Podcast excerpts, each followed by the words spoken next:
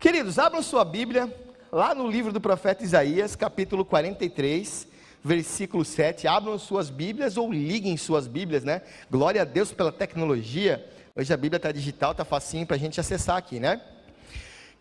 Você que está em casa, que bom que você está aqui. Compartilhe essa transmissão com outras pessoas. Acompanhe nosso culto e que bom que você está conseguindo nos assistir aí de onde é que você está. Amém? Olha o que, que diz em Isaías 43, versículo 7. Diz o seguinte: Todos os que são chamados pelo, pelo meu nome, os que criei para minha glória, sim, aqueles que formei e fiz. Isaías ele dá um dedinho para nós de informação, um dedinho pequeno. Ele diz que nosso propósito, nós fomos feitos, eu e você, nós somos criados para a glória de Deus. Olha só. Existem várias perguntas fundamentais da vida, eu sei que tem. Uma pergunta, por exemplo, de onde nós viemos, pergunta para onde nós vamos, mas uma das perguntas que são fundamentais da vida é qual o nosso propósito. Por que, que nós estamos, dia 10 de outubro, às 19h38, reunidos aqui na Igreja Aba, em Blumenau? Por que, que Deus nos trouxe aqui hoje à noite? Qual é o propósito disso? Bem, Isaías ele começa a responder essa pergunta. Ele diz que nós fomos feitos para glória de Deus. É isso que ele fala. Na nossa criação, isso está embutido. Paulo, lá em 1 Coríntios 10, 31, ele fala um pouquinho mais sobre esse assunto. Ele diz o seguinte: ó, portanto, quer vocês comam, ou bebam, ou façam qualquer coisa, ele disse qualquer coisa, façam tudo isso para a glória de Deus. Paulo está dizendo aqui que todos os aspectos da nossa vida, e todos no original em hebraico, você sabe como é que é, né? Todos mesmo, todos os aspectos da nossa vida, eles devem é, ser feitos pensando que estamos fazendo para a glória de Deus. Amém? Então, esta noite eu queria falar com vocês sobre isso. Como que nós podemos viver para a glória de Deus. Dar informações para vocês que Deus falou comigo e que talvez possam ajudar a você viver melhor esse relacionamento com Deus. A chave, a chave para nós vivermos esse propósito de viver para a glória de Deus é justamente isso, é se relacionar com Deus. Quando você se relaciona com Deus, você consegue entender o seu propósito e você consegue enxergar as situações que estão ao seu redor e você consegue viver para a glória de Deus. Esses dias é, nós fomos para Curitiba e tivemos que dormir lá. Nós alugamos um quarto de hotel e uma hora eu fui sair do quarto de hotel, não lembro se era de manhã ou mais à tarde, mas quando eu saí estava escurão o corredor, eu não conseguia ver nada, eu não conseguia nem enxergar onde era o elevador. E eu procurei o disjuntor na parede, não achei, de repente eu dei um passinho, uau, a luz se acendeu. E daí Deus falou comigo: olha, relacionamento comigo é igual esse corredor de hotel. À medida que você vai andando, as luzes vão acendendo e você consegue perceber as coisas que estão ao seu redor. E eu fui andando, as luzes foram acendendo. Olha, tecnologia maravilhosa, né? Eu não vi o elevador ainda, mas eu sabia que ele estava lá. Isso é fé. É você caminhar numa direção sem ver todos os detalhes, mas você sabe, você tem certeza que lá no final do corredor tem um elevador. Glória a Deus por isso. Amém? E assim eu conseguia olhar as coisas que estavam ao meu redor. Então, relacionamento com Deus é isso. Ele acende uma luz no momento da sua vida e você olha para o lado e fala: opa, está faltando alguma coisa, ou tem demais, e você consegue fazer a regulagem disso. Eu quero falar para vocês sobre vivendo para a glória de Deus, sobre dois aspectos. O primeiro, ele está na concepção, na criação do ser humano. Veja bem, quando que existe um relacionamento, é necessário pelo menos que tenha duas partes. Não existe relacionamento sozinho, entre você e você, não tem. Tem que ter duas partes envolvidas. E relacionamento com Deus, óbvio, é você e Deus.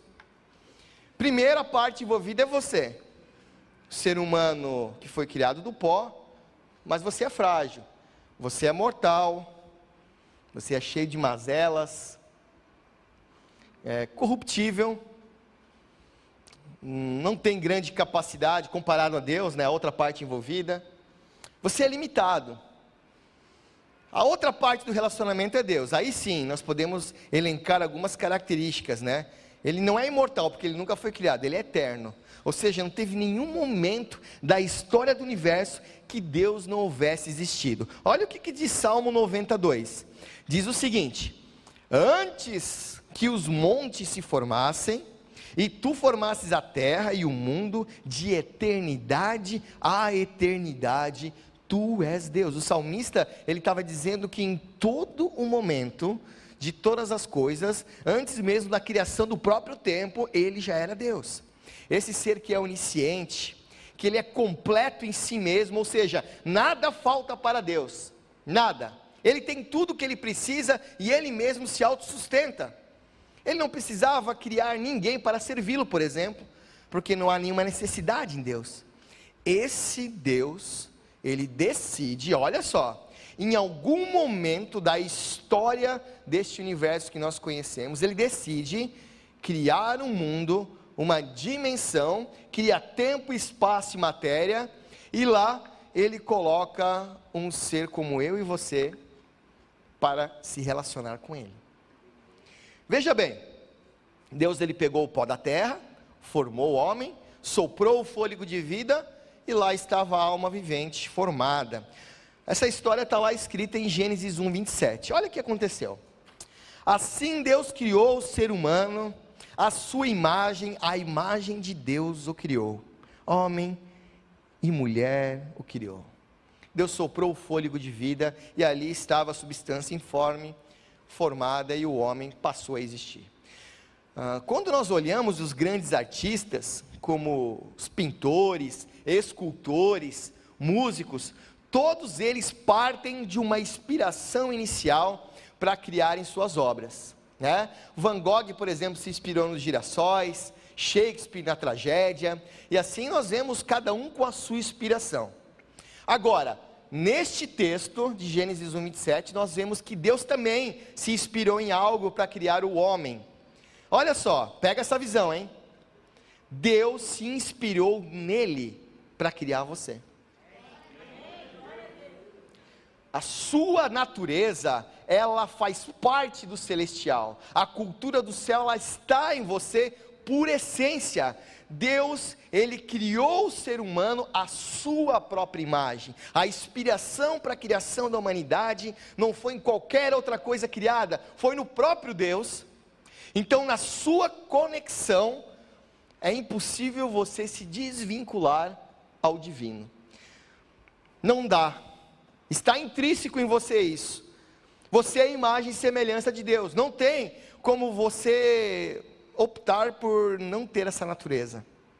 Sabe? Assim como o nosso corpo físico, ele tem necessidades como dormir, como comer, como beber e respirar, você também tem é, necessidade de se relacionar com Deus. Você já pensou se alguma pessoa decidir que hoje ela não gosta mais de respirar, fala: olha, eu já respirei até esse momento da minha vida, eu vou decidir que daqui para frente eu não vou mais respirar.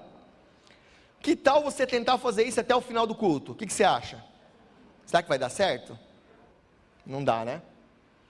Por quê? Porque a respiração é uma necessidade do corpo humano. Se você parar com essa necessidade, você morre. Da mesma forma é a necessidade do ser humano que foi criado à imagem e semelhança de Deus. Quando o relacionamento com Deus é interrompido, você morre. Pode não morrer nessa vida. Pode, você pode viver longos anos em conforto, longe da presença de Deus. Haverá uma morte, mas lembre-se que tudo que nós vemos ao nosso redor não é tudo que existe.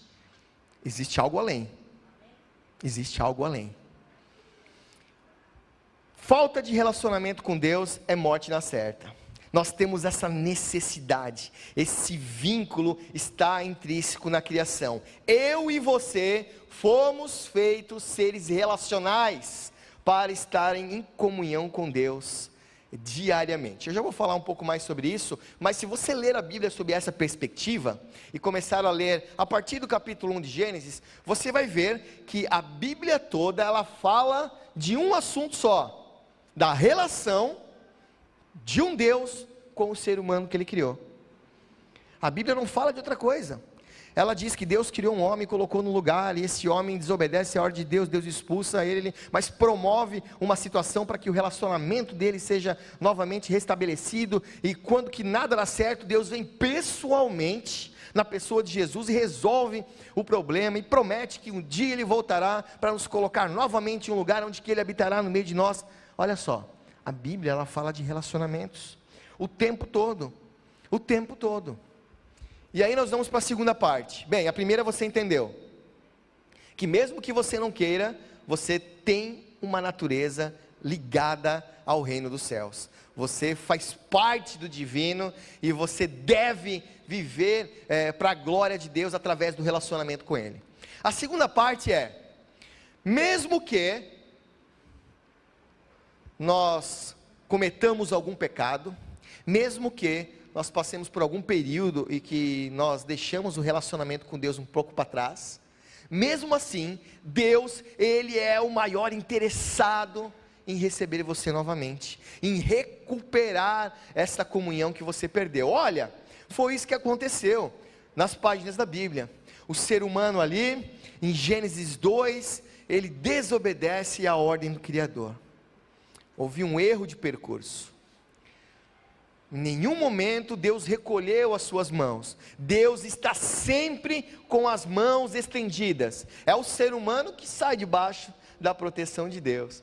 E ali mesmo houve um momento em que o homem decidiu que ele não queria, não precisava se relacionar com Deus. Leia comigo em Gênesis 3:8. Olha o que, que vai dizer no capítulo 3, versículo 8 ao ouvirem a voz do Senhor Deus, que andava no jardim quando soprava o vento suave da tarde, o homem e sua mulher se esconderam da presença do Senhor Deus, entre as árvores do jardim.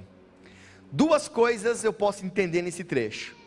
A primeira, Deus visitava Adão diariamente. Veja, ele não visitava só no culto de domingo.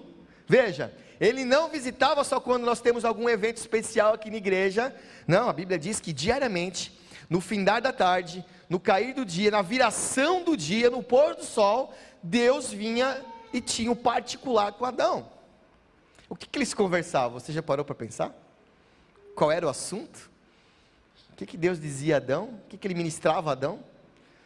Essa é a primeira coisa que eu entendo. E a segunda é, quando que houve essa interrupção da comunhão é, de Deus com o homem, o relacionamento de Deus foi embora, com Deus foi embora, e houve um espaço aqui para o medo. Adão temeu, ficou com medo. Houve um espaço aqui para vergonha, eles se esconderam, eles temeram, eles não podiam encarar Deus, não podiam ser confrontados. E esse é o resultado natural de um homem que foge do relacionamento com Deus ou que em algum momento ele perde esse espaço de relacionamento com Deus, nós ficamos com vergonha, nós ficamos temerosos, e o teu silêncio eu sei que é um amém, vou considerar como um amém. Nós é, perdemos a coragem muitas vezes de sermos confrontados, e assim foi com Adão, e sabe o que, aconteceu aqui?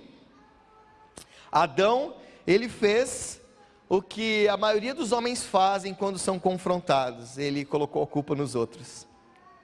Adão, de cara, e alguns homens às vezes fazem isso, né? Olha, o erro que eu cometi não fui eu, foi a minha mulher. E ainda Adão teve a cara de pau de dizer que o erro ainda foi de Deus, dizendo: Olha, Senhor, foi a mulher que tu me destes. O problema não fui eu, foi tu que me deste essa mulher, ela que me fez pecar. E Eva já jogou a culpa no colo da serpente, e um querendo colocar a culpa no outro, né? Quando nós somos confrontados pelo relacionamento sincero com Deus, nós somos cheios de desculpinhas. Na linguagem de hoje, isso é mimimi. Nós temos os nossos argumentos, nós temos as nossas certezas, né, Pastor Carlos? Nas nossas justificativas, porque o relacionamento com Deus, ele nos expõe. E preste atenção: Deus quer te expor esta noite, não para os outros, Deus quer te expor para você mesmo. Ele quer acender ao seu redor uma luz que faça você olhar para si mesmo e dizer: opa, eu estou precisando mais de Deus. Eu estou precisando me relacionar mais com Deus. Eu estou muito distraído na minha semana e Deus ele está com saudade de você, está com saudade de mim. Deus tem uma música que fala que Deus tem ciúmes de mim. E esse relacionamento com Deus, ele faz vir à tona aquilo às vezes que não é muito agradável, que não é muito aprazível na nossa vida, expõe as coisas ruins da nossa vida. E o Pedro que trabalha comigo, está ali ele, ó. Ele falou que a mãe dele comprou uma casa e que ela reformou a casa e tinha uma área de festa onde é que o grupo de crescimento se reunia da casa tinha uma função. As pessoas entravam, o próprio quarto dele servia para a escolinha das crianças, todo mundo transitava em todas as partes da casa, com exceção um quartinho que ela mantinha trancado. Ela trancava e guardava a chave. Aquele era o quartinho da bagunça. Você deve ter um quartinho assim na sua casa, eu acho que sim. Ou um cantinho da bagunça, você deve ter. Lá ninguém entrava, porque era vergonhoso, né? Eu não queria que a visita olhasse a bagunça que estava lá. Parece que todo ser humano guarda lá no seu coração um cantinho da bagunça. Um lugar que nós não damos a chave para ninguém. Nem para Deus, nem para o Senhor. Às vezes, quando a gente deita na nossa cabeça travesseiro no final da noite, nem a nossa esposa, nem o nosso cônjuge, ele sabe das coisas que a gente está pensando. É o quartinho escuro. E sabe o que, que Deus quer? Ele está interessado em pegar a chave desse quartinho. Ele está interessado em jogar fora umas coisas que você não precisa mais. Ele está interessado em arrumar algumas coisas que estão fora de lugar. Ele está interessado naquilo que você tem nutrido. E assim foi sempre na história da humanidade. Se você começar a ler a Bíblia nessa perspectiva, você vai ver que todas as histórias do Antigo Testamento e do Novo, elas são é, fruto de homens que se relacionaram com Deus, que entenderam o seu propósito. Comece a ler a partir de Gênesis. Nós vamos ver já Abel oferecendo o sacrifício que o Senhor aprovou. Nós vamos ver Sete invocando o nome do Senhor. Nós vamos ver Enoque sendo íntimo de Deus, tão íntimo, tão íntimo que chegou um momento que Deus falou assim: "Olha, Enoque não vai nem morrer. Eu vou tirar Enoque da terra antes que ele morra". O Senhor arrebatou Enoque antes dele morrer. Que coisa, hein? Noé, é, tendo todas as instruções da arca, construindo e salvando a humanidade, a família. Nós vemos aí os patriarcas, né? Abraão, é, Isaac, Jacó, José, todos eles uma história de relacionamento com Deus. Nós vemos Moisés, e Moisés, olha só, lá em Êxodo 33, 11, Deus ele dá um testemunho sobre Moisés. Você sabia que Deus, ele de vez em quando dá testemunhos a nosso respeito, né? Sabe o que Deus fala de Moisés? Olha, para todas as outras pessoas eu falo lá do monte e elas escutam, mas Moisés não. Moisés, Deus o chama de amigo. E com Moisés eu falo face a face.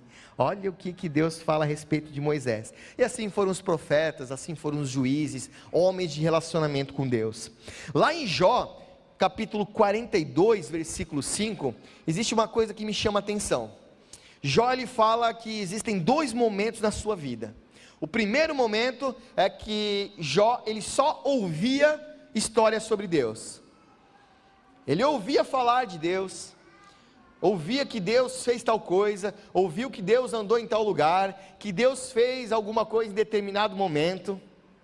Mas de repente, Jó ele coloca a chave do relacionamento e gira no propósito de servir para a glória de Deus, e ele começa a compreender que este Deus não é só o de ouvir falar, é um Deus de estar, é um Deus de ver. Ele começa a participar junto com Deus da sua história. Vocês viram no Aba News aqui agora, o Eduardo e a Nádia dando um testemunho. Eles estavam testemunhando que eles deram uma oferta aqui para aquisição do templo, e pagando um consórcio há 10 anos, no mesmo dia que eles deram a oferta, há 10 anos pagando o consórcio, eles foram contemplados. Sabe o que, que é isso? É antes ouvir as histórias dos outros, e agora eles têm a história deles para contar, do agir de Deus na vida deles, e assim é com você. Sabe, você não pode se contentar somente de ouvir as histórias que Deus fez na igreja, a ouvir as histórias que Deus fez na vida dos outros, porque Deus, Ele quer um relacionamento com você e Ele quer que você tenha as suas experiências, que você tenha as suas histórias, sabe, é isso que Ele deseja, é isso que Deus quer, amém? Amém. amém. E assim foi as histórias na Bíblia. Quando chega o momento daquela promessa que nós vimos em Gênesis 3,15, que Deus é, promete enviar uh, ao, um Salvador, que ele era fruto da semente da mulher, é, isso aconteceu no momento em que Jesus, lá na plenitude dos tempos, que Jesus nasce. Mas lá em Belém, olha só, a história de Jesus não foi fácil. Logo no começo, Jesus já não encontrava é lugar para nascer. As hospedagens estavam cheias e o Salvador do mundo, Deus em forma de carne, ele teve que nascer em uma manjedoura, no meio de animais. Cresceu em sabedoria, cresceu em virtude, e Jesus ele quebrou todos os paradigmas da religiosidade daquela época. Sabe? A Galileia não era um lugar de boa fama, foi lá que Jesus começou o ministério dele. Se eu te perguntar agora, você não precisa responder não, tá? Você conhece algum lugar de má fama em Blumenau? Oh, alguém falou aqui. Mas tem alguns, né? Ah, rua tal. Lá nem a polícia sobe. O beco tal. Ixi, lá nem pensar, hein? Andar sozinho à noite é a mesma coisa que botar um alvo nas costas do Afeganistão, né? Não rola. Imagina. Pois é. Sabe o que, que eu penso? Que se Jesus estivesse hoje em 2021, era lá que ele estaria andando no meio dos excluídos, daqueles que ninguém queria. Então Jesus ele quebrou esses paradigmas, sabe? Ele sentou à mesa com publicanos, ele curou coxos, ele é, é, falou com adúlteros. Olha só, ele tocou em leprosos. Você sabe como é que era a lepra na época de Jesus? Se havia um leproso aqui, eu teria que ir na outra direção. Eu não podia nem estar perto de um leproso. E teve um leproso em especial que Jesus curou, que ele chegou perto de Jesus, pediu a cura. Jesus poderia ter feito isso aqui, irmãos. Olha, em nome de Jesus, ou seja, no meu nome, esteja curado.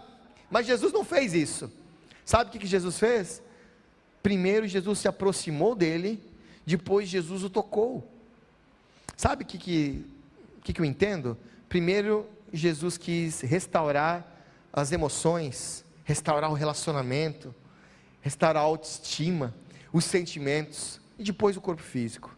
Depois Jesus o cura fisicamente.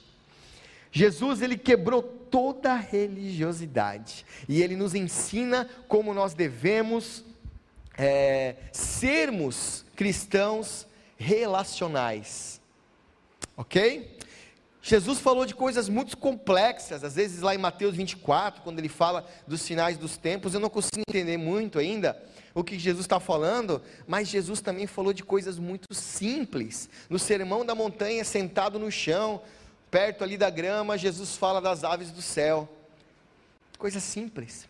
Jesus fala dos lírios do campo. Coisa simples. Jesus fala das formigas, dos pardais. Coisas que qualquer criança poderia entender. Porque Jesus ele quebrou todos esses paradigmas. Jesus ele queria que nós compreendêssemos o que, que ele queria dizer. E as parábolas que ele contou, uma me chamou a atenção. Lá em Lucas 15, 31, conta o final de uma parábola, a parábola do filho pródigo, onde que um filho pede a herança do pai. Ele sai de casa e ele gasta toda a herança. E ele volta sem nada, se arrepende e volta sem nada. E aí o ponto que nós estamos falando aqui agora mesmo quando nós erramos, mesmo quando nós viramos as costas para Deus, mesmo quando nós não queremos nos relacionar com Ele, quando nós nos arrependemos de forma sincera e nos voltamos para Deus, Deus está nos esperando, com braços abertos, com as mãos estendidas. E foi isso que esse pai fez. Quando o filho voltou sem nada, ele fez uma festa. E lá em Lucas 15, 31 diz o seguinte: O filho que ficou em casa olhou aquela festa e ficou com ciúmes e disse: Mas pai, é, para mim tu nunca fizesse uma festa, eu sempre estive contigo, sempre trabalhei contigo, acordava cedo. E o pai fala o seguinte: Meu filho, você sempre está comigo, tudo que eu tenho é seu. Sabe, é tempo de nós assumirmos o nosso lugar de relacionamento com Deus.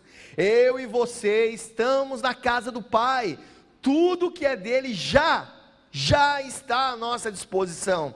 Deus não vai fazer mais nada, ele já fez o que tinha que fazer, você já pode acessar, o saldo já está na tua conta. Você está me entendendo? Nós temos que às vezes parar de olhar para o lado e querer viver a vida do irmão, querer viver o relacionamento da pessoa ao lado, relacionamento com Deus da pessoa ao lado. Deus ele quer ter um relacionamento personalizado com você, um relacionamento particular só entre você e ele. Diretamente com você. Deus, ele quer revelar coisas para você que você ainda não sabe, segundo o que Jeremias nos falou. Sabe que Deus ele vai anunciar coisas grandes e firmes àqueles que o buscam. É isso nesse tempo que nós entendemos que Deus quer fazer no meio da igreja. E isso já está disponível. Se você estender a tua mão, você alcança essa, essa bênção na tua vida, através de um relacionamento com Deus. Olha só, apesar de nós errarmos, pecarmos, Deus ele nos recebe quando nós voltamos com o coração arrependido. E eu fico pensando, né? Muitos têm uma imagem errada de Deus. Muitos vivem com medo de Deus. Se você pegar uma criança hoje e pedir para essa criança fazer um desenho de como ela acha que é Deus, sabe como é que vai sair o desenho? O desenho ele vai sair influenciado é, dos filmes, desenhos em revista, cartoons. Parece que é um ser velho, alguém de barba branca, cabelos brancos, só porque ele é eterno, eu acho que Deus é velho, né? E ele está vestido de branco, uma túnica, bem sem graça, e ele está em cima de uma nuvem. E sabe o que, ele tem na mão? Um raio. E sabe para que é o raio? Para jogar na cabeça de quem peca. Quem comete um erro, leva o raio na cabeça. Gente, isso é uma descrição de Deus feita por quem não conhece Deus.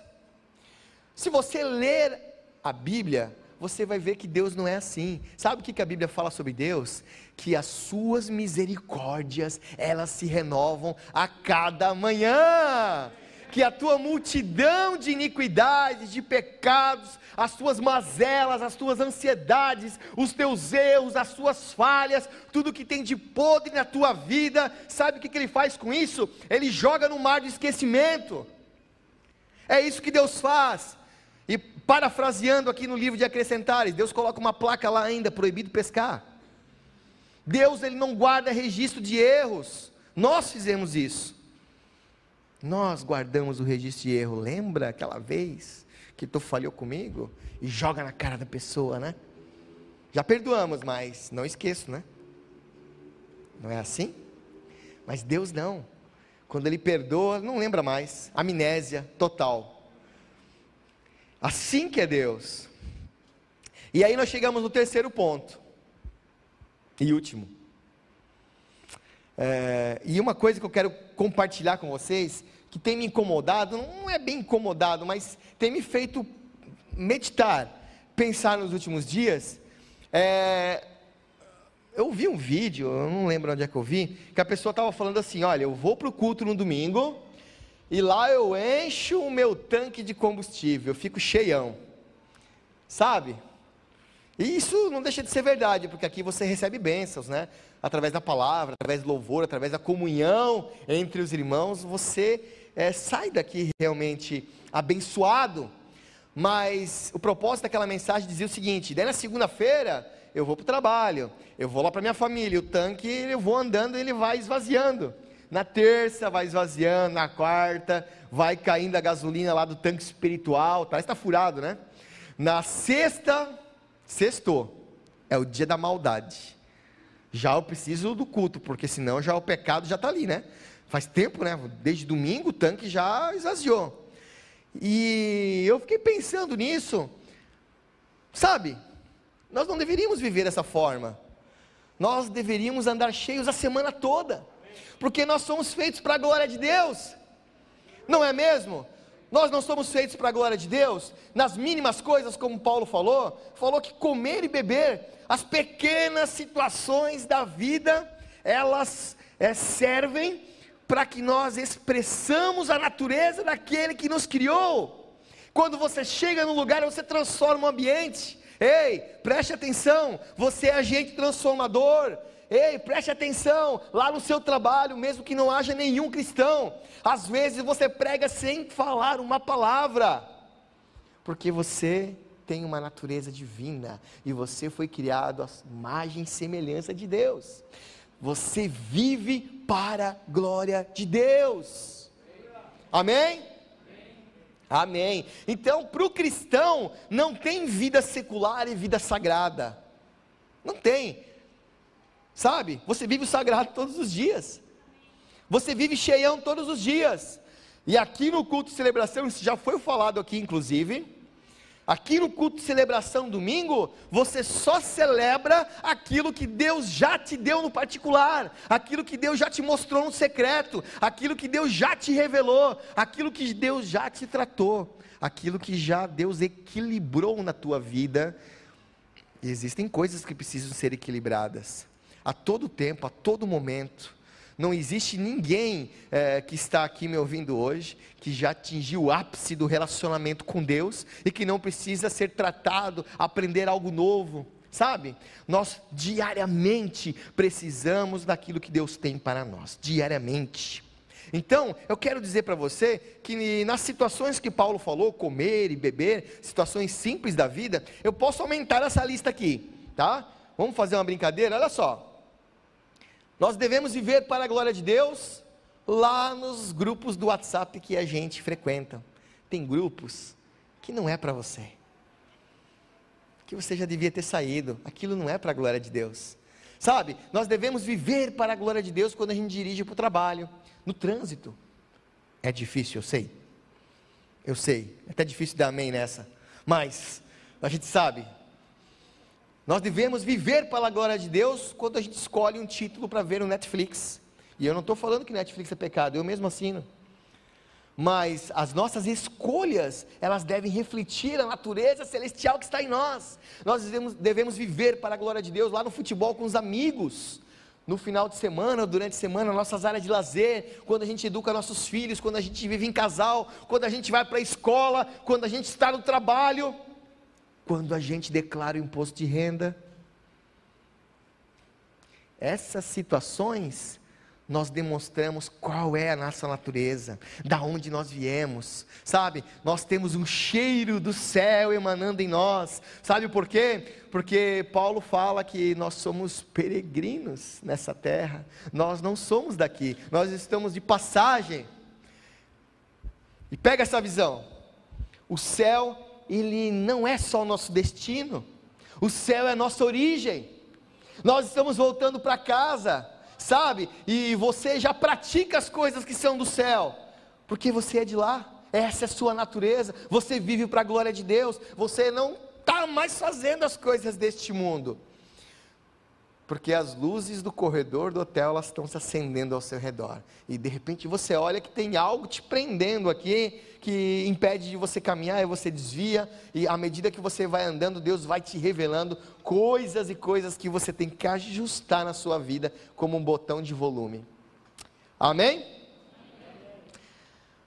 Para finalizar, você já parou para pensar que nós temos uma eternidade para, pela frente? Que Deus ele quer se relacionar conosco e não foi só na nossa essência, na nossa criação no passado, não é só no presente hoje, no teu secreto, no teu diário, mas Deus é tão imenso, Ele é tão grande em mistérios, em coisas para te mostrar, que uma vida não seria suficiente, e Ele promoveu eternidade para estar com você. Eternidade é muito tempo. O paraíso que descreve-se lá em Apocalipse 21 não, não é um gramado verde, com pessoas de branco tocando harpa e coelhinhos passeando para lá e para cá. Isso era uma novela espírita da Globo, você está confundindo. Quem tem mais de 35 anos lembrou a referência. O céu não é isso. Sabe, a descrição lá é um, um novo céu, uma nova terra, uma cidade, é, tem uma praça, tem uma árvore da vida. A Bíblia começa e termina com uma árvore da vida, e, e lá fala que as pessoas estão felizes, não porque a cidade é de ouro, mas porque Deus está lá. E essa eternidade é justamente para ocupar o lugar aí dentro de você, que é do tamanho de Deus e que precisa ser preenchido com algo que está escrito relacionamento com Deus. Vire essa chave, meu irmão. Nós precisamos diariamente estar na presença de Deus. Diariamente nós precisamos estar. Eu quero que você fique de pé agora. Peço para os meninos apagarem a luz do templo.